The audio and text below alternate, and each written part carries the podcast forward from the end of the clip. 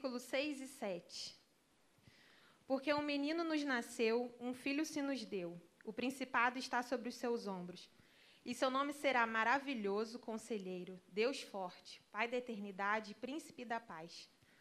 Do incremento deste principado e da paz não haverá fim, sobre o trono de Davi e no seu reino, para o firmar e fortificar em juízo e em justiça, desde agora e para sempre. O zelo do Senhor dos Exércitos fará isso. E essa palavra é tão conhecida nossa, mas uma, uma palavrinha me chamou a atenção, que foi zelo. Eu não, eu não tinha prestado atenção, toda vez que eu lia, eu não prestava atenção que nessa, né, nesse trecho diz: O zelo do Senhor dos Exércitos fará isso. E eu fiquei com isso no meu coração, sobre zelo. E eu sou muito coisa com palavra. Toda palavra que eu vejo diferente, eu marco, eu procuro significado, eu sou meio neurótica com isso. E Deus falou muito ao meu coração com isso, que Deus é um Deus zeloso. E já que eu falo tanto de significado, vamos ao significado de zelo, que quer dizer grande cuidado e preocupação, que se dedica a alguém ou algo. Dedicação extrema. Isso é o significado no dicionário, não é nem bíblico. E isso aí que eu fiquei mais maravilhada ainda. Eu, caramba, Deus é um Deus zeloso. E Ele zela pelas nossas vidas.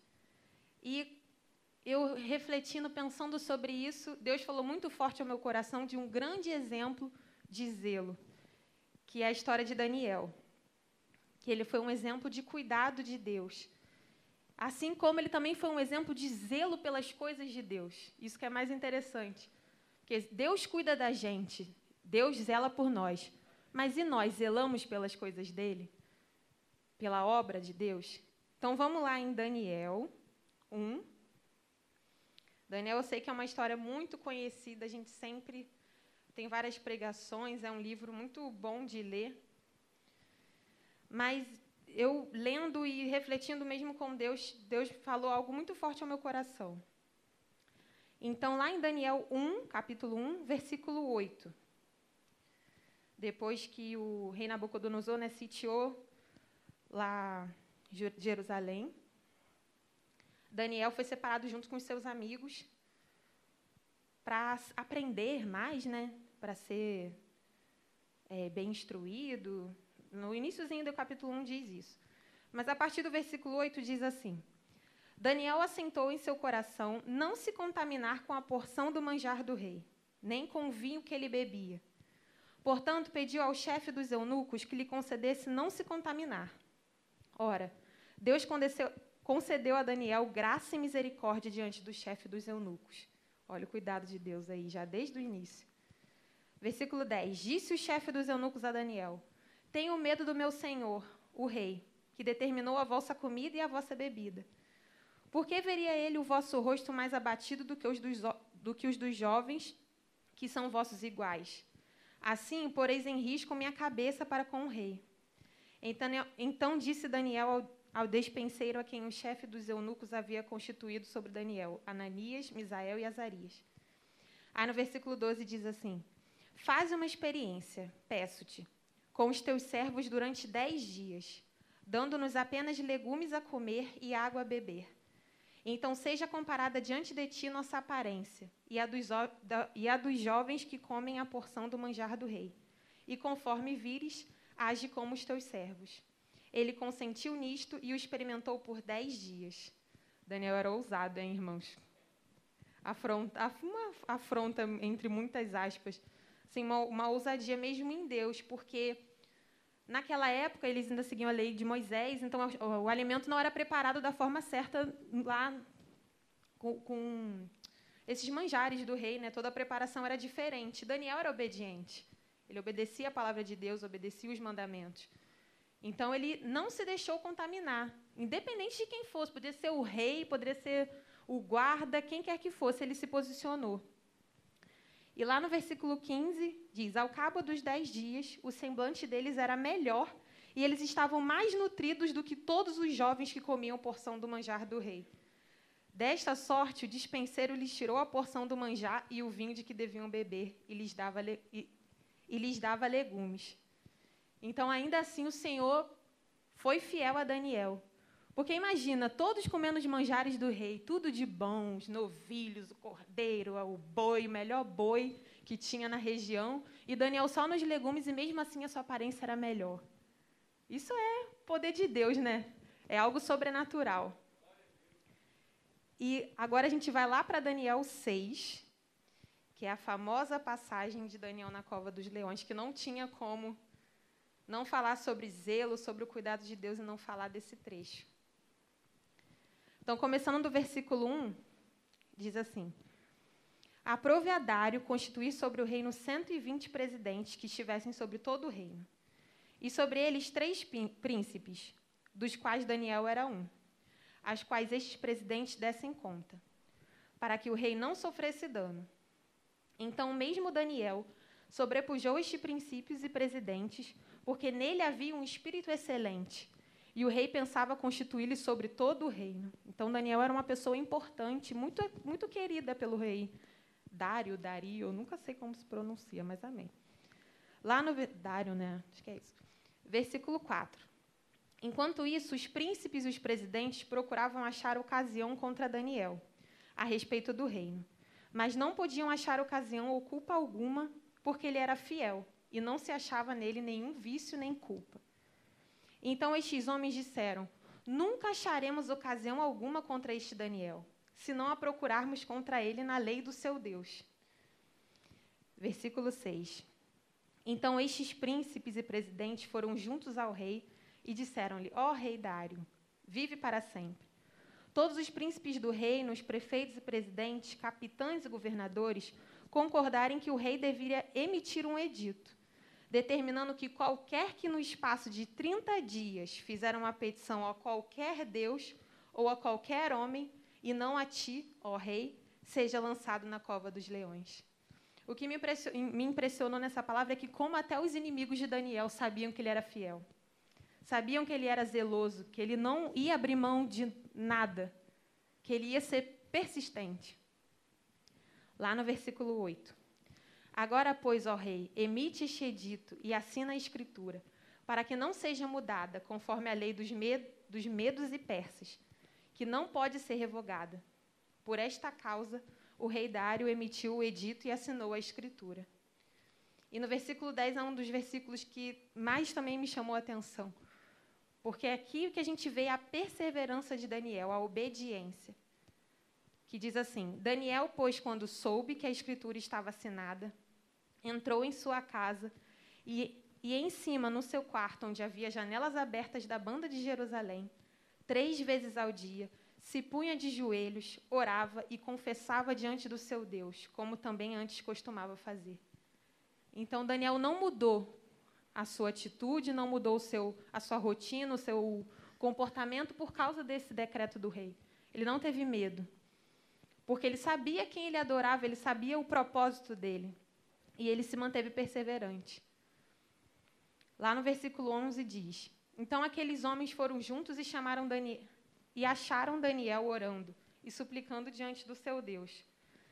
Assim foram à presença do rei e disseram-lhe: No tocante ao edito real, porventura não determinaste que todo homem que fizesse uma petição a qualquer deus ou a qualquer homem no espaço de trinta dias, e não a ti, ó rei, fosse lançado na cova dos leões? Respondeu o rei: Esta palavra é certa conforme a lei dos medos e persas, que não pode ser revogada. Então responderam ao rei: Daniel, um dos exilados de Judá, não tem feito caso de ti, ó rei, nem do edito que assinaste. Antes, três vezes por dia, faz a sua oração. Daniel caiu numa emboscada, não é, não é irmãos? A emboscada perfeita. A única coisa que ele não abriria a mão. E ele acabou continuando, mas Deus vai honrar. No versículo 14, diz: Ao ouvir isso, o rei ficou muito penalizado e se dispôs intimamente a livrar Daniel. E até o pôr do sol se empenhou em salvá-lo. Então, na, então aqueles homens foram junto ao rei e disseram-lhe: Sabe, ó rei, que há uma lei dos medos e persas que nenhum edito ou ordenança que o, rei, que o rei determine se pode mudar. No versículo 16: Então o rei ordenou que trouxessem Daniel e o lançaram na cova dos leões. O rei disse a Daniel: Teu Deus, a quem tu continuamente serves, te livrará. Irmãos, eu não sei se vocês estão tendo o mesmo entendimento, assim, porque eu achei isso muito forte. Um rei que nem servia a Deus, que nem reconhecia a Deus como o seu único salvador, dizer: O teu Deus vai te livrar, vai. Vai que o teu Deus vai te livrar. Porque ele sabia que ele não podia voltar atrás com o decreto. Mas ainda assim, ele creu. E isso é muito impressionante, porque quando a gente preserva, quando a gente preza pela palavra de Deus, até quem não é cristão vê isso em nós. A gente mesmo reflete a glória de Deus. Por isso que a gente deve permanecer, a gente deve lutar, a gente deve persistir mesmo em viver a vida com Deus. Então, lá no 17, diz assim: Foi trazida uma pedra e colocada sobre a boca da, da cova. O rei a selou com seu anel e com o anel dos seus grandes para que não se mudasse a sentença acerca de Daniel. Irmãos, e cada vez que eles botavam mais coisa para assim, para derrubar Daniel, futuramente mais ainda Deus seria glorificado e exaltado. Eles botaram pedra, bota selo, o decreto não pode ser revogado. Mas isso depois traria só mais exaltação ao, rei, ao nosso rei Jesus, né? nosso Deus. Aí no versículo 18 é quando Deus é livrado por Deus. Então o rei foi para o seu palácio e passou a noite em jejum. Não deixou trazer à sua presença instrumentos musicais e o sono fugiu dele. De manhã cedo, o rei se levantou e foi correndo à cova dos leões.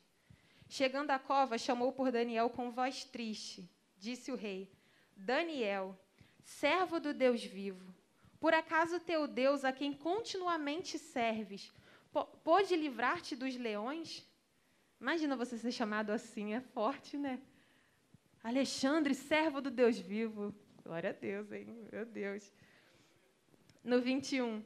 Então Daniel respondeu ao rei: Ó oh, rei, vive para sempre. Meu Deus, meu Deus enviou seu anjo e fechou a boca dos leões, para que não me fizessem dano, porque foi achada em mim inocência diante dele. E também contra ti, ó rei, não tenho cometido delito algum. Então, no versículo 23, os inimigos de Daniel são destruídos. O rei muito se alegrou e mandou tirar, tirar Daniel da cova. Assim, Daniel foi tirado da cova e nenhum dano se achou nele, porque crera no seu Deus. Então o rei ordenou e foram trazidos aqueles homens que tinham acusado Daniel, os quais foram lançados na cova dos leões. Eles, seus filhos e suas mulheres ainda não tinham chegado ao fundo da cova quando os leões se apoderaram deles e lhes esmigalharam todos os ossos. E no versículo 25 vem a honra. A honra que foi dada a Daniel, mas diretamente dada a Deus. Porque Daniel foi exaltado pela sua fé, por permanecer. Mas não tem como um servo de Deus ser exaltado sem que Deus seja exaltado consequentemente. Isso é direto. Então, no versículo 25 diz: Então o rei Dário escreveu a todos os povos nações e línguas que moram em toda a terra, paz vos seja multiplicada. Da minha parte é feito um decreto, pelo qual em todo o domínio do meu reino tremam todos e temam perante o Deus de Daniel, porque ele é o Deus vivo e permanece para sempre. O seu reino não se pode destruir e o seu domínio dura até o fim. Ele livra, salva e faz sinais e maravilhas no céu e na terra. Ele livrou Daniel do poder dos leões. Este Daniel, pois, prosperou no reinado de Dário e no reinado de Sírio, o persa. Irmãos, acho que Dário era convertido, não é possível. Como que ele escreve uma coisa dessas? Eu fiquei muito impactada como o Senhor cuidou de Daniel. E não foi só ali no momento da, boca, da, da cova dos leões, foi em todo o tempo. A gente está lendo só esse trechinho, mas se você parar para ler todo o livro do profeta Daniel, Deus esteve com ele em todos os segundos. E Daniel não, e, da parte de Daniel não foi diferente. Ele foi fiel, ele foi zeloso, ele foi cuidadoso, ele não foi desobediente. Ele poderia ter orado ali com as, com as janelas fechadas, escondidinho ali no cantinho, mas ele não podia fazer isso, porque ele amava a Deus sobre todas as coisas. Ele, ele era Daniel, servo do Deus vivo. Ele não poderia deixar se levar pelo medo e apagar todo o testemunho dele. E, irmãos, essa palavra de Daniel tocou muito no meu coração, porque a gente não tem dúvida que Deus é cuidadoso, que cuida de nós. Isso a gente não tem que duvidar. Mas eu fiquei refletindo muito, Senhor, será que eu tenho zelo pela tua obra? O zelo que quer dizer grande cuidado, dedicação extrema. Será que nós temos tido essa dedicação extrema? Esse, esse amor, esse cuidado além do normal? Porque o zelar não é só cuidar, é esse cuidado além, que é o cuidado que Deus tem conosco. E a Bíblia, ela, vou pegar o celular para ler outra versão dessa passagem. A Bíblia é nosso manual, né, de fé. E ela diz algumas coisas sobre zelo, mas da nossa parte, como que a gente tem que fazer. Lá em Josué 23, 11, acho que vocês não precisam abrir, que é só esse trechinho. Na versão NVI diz assim: Por isso, dediquem-se com zelo a amar o Senhor, o seu Deus. E lá em Romanos 12, 11, diz assim: Nunca falte a vocês o zelo, sejam fervorosos no espírito, sirvam ao Senhor. E em seguida diz: alegrem-se na esperança, sejam pacientes na tribulação, perseverem na oração. E na Bíblia de Estudos é muito legal porque nesse versículo de Romanos 12, ele diz, ele dá outras opções, né, outras versões, que diz assim: Nunca sejam preguiçosos e descuidados. Mantenham-se o zelo em ponto de ebulição. Coloquem sua vida a serviço de Deus. Irmãos, é assim que a gente tem que ser como Daniel. Ter mesmo essa vontade de falar, essa vontade de testemunhar, de, perseverar e seguir mesmo como diz a palavra de Deus. E tem uma passagem lá em Salmos 139, vou pedir para vocês abrirem, que ela é muito conhecida, é uma palavra que sempre alegra o meu coração, mas que ela nunca se torna repetitiva. Mas eu não vou lê-la agora.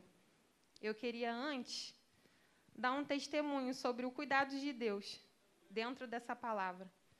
É, quem me conhece sabe que eu sou meio na concha, assim, eu, eu não falo muito de mim. Eu sou meio reservada, não sei se é a palavra, mas talvez. Mas eu senti muito no meu coração de, de falar isso com os irmãos. Que eu e Lucas a gente se casou em março de 2019 e do, 2018 foi o meu último ano da faculdade, que foi um ano caótico para mim, muita muita correria, muita luta e preparando todas as coisas do casamento junto. Mas, irmãos, o Senhor nunca deixou de estar com a gente. Nunca, nunca, nunca, nunca. Vinha um problema, Deus vinha com uma solução. Vinha uma coisa, Deus vinha com um afago, um, um descanso. Só que eu acabei a faculdade em dezembro de 2018. Iniciozinho, né, janeiro de 2019, a gente estava aprontando as coisas e tudo. E eu tive a vontade de fazer uma prova que seria em fevereiro, que seria bo bom para mim, um período de aprendizado, de trabalho. E eu falei, bom, janeiro eu vou estudar, né? Dar aquela estudada né, rápida, profunda, para fazer a prova em fevereiro. E como os irmãos sabem, em janeiro, o pastor Denivan, que é o meu sogro, pai do Lucas, ele teve um AVC, logo no iníciozinho. E eu acho que eu nunca falei isso a gente nunca falou isso com ninguém, mas assim que o pastor teve o AVC, a gente pensou em adiar tudo. Falar, não, não vai dar. O pastor acabou de ter um AVC, a gente não sabe como ele vai ficar, a gente não sabe como vai ser.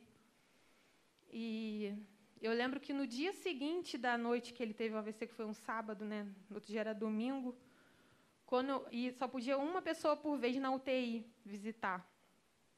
E quando eu entrei, ele ficou com aqueles olhinhos assim para mim, ele não estava conseguindo falar na hora. Ele, o ca, o casa, o casa. Aí eu, pastor, por favor, não se preocupe, meu coração em mil, mil pedacinhos. Eu, pastor, não se preocupe, não se preocupe. Sempre conversando com o Lucas, em todo esse período, falando, Lucas, vamos adiar, Lucas, não, não dá. A gente não sabe como vai ser. Um AVC é uma coisa muito séria e tudo mais. E o meu mês de estudo foi por água abaixo. Mas eu pensava, não, eu tenho que ficar esse tempo. E a gente ia sempre para o hospital. Eu falava, ano que vem eu faço, está nas mãos de Deus. E aí esse mês de janeiro foi passando, a prova foi chegando. Eu, Lucas, não vou fazer não. Já sei que eu já me inscrevi, mas eu não vou fazer não. Deixa para lá, ano que vem eu faço. Aí ele faz, a minha mãe faz, meu pai faz, todo mundo faz, tenta, vendo o que dá. Irmãos, eu fiz. Saí da prova arrasada. Eu, meu Deus, ano que vem, né? A gente tenta, ano que vem tá aí. Então tá bom. Só que Deus, ele é um Deus que cuida da gente. E em toda essa circunstância, a gente orando muito, pedindo muito direção a Deus. E eu lembro que a gente estava indo lá visitar o apartamento, na mudança, indo nas coisas, saiu o resultado da prova. Eram duas fases, primeira fase segunda fase. Aí eu, Lucas, fui aprovada na primeira fase. Meu Deus, não acredito, meu Deus, dentro do elevador, meu Deus, Lucas, e agora é só fazer a segunda fase. Aí Lucas olhou a lista. Andresa, quantas vagas eram? Aí eu, tantas.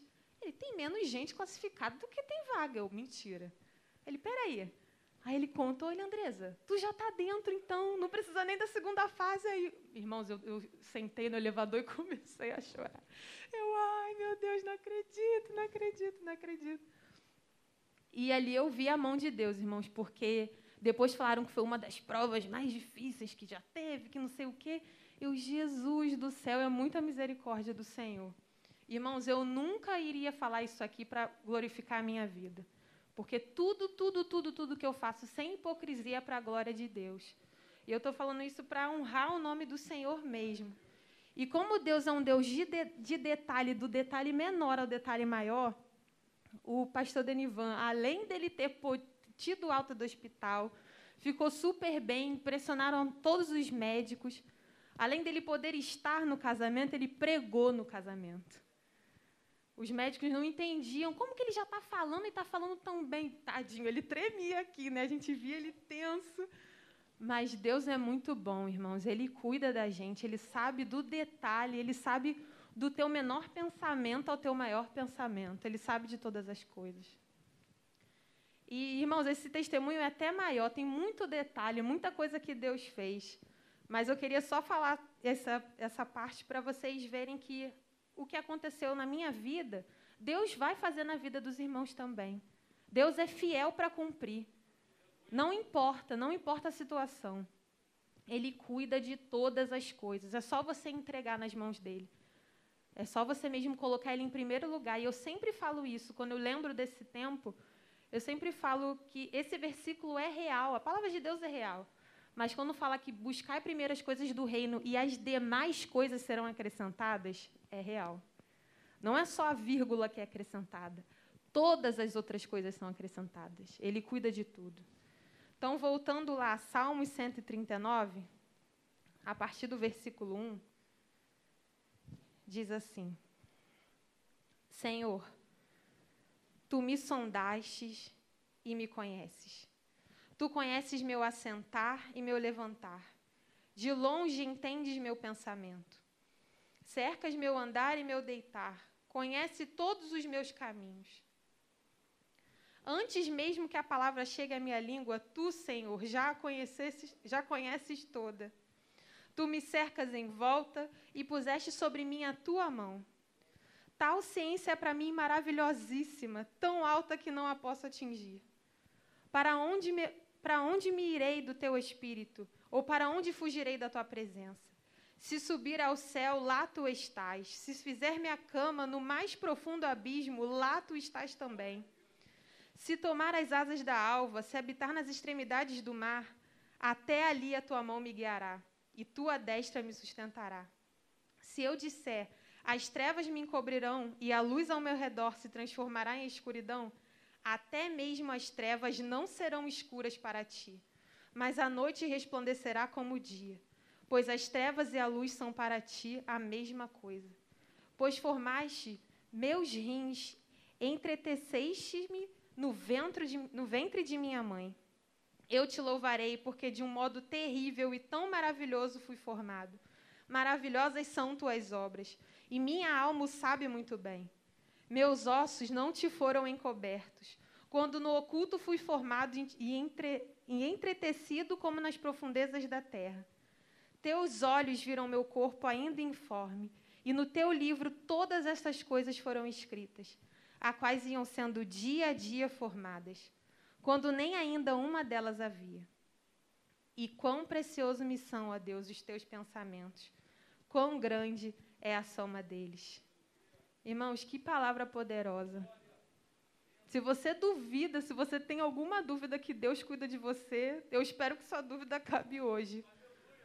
Porque desde o ventre Ele conhece. Desde quando, você, desde quando a gente era uma massazinha sem forma, o Senhor nos conhece. A gente, a gente vive na era do autoconhecimento, a gente, a gente tem que se conhecer e tudo mais. Mas Deus nos conhece muito, muito, muito mais do que a gente acha que a gente se conhece. Ele sabe de todas as coisas.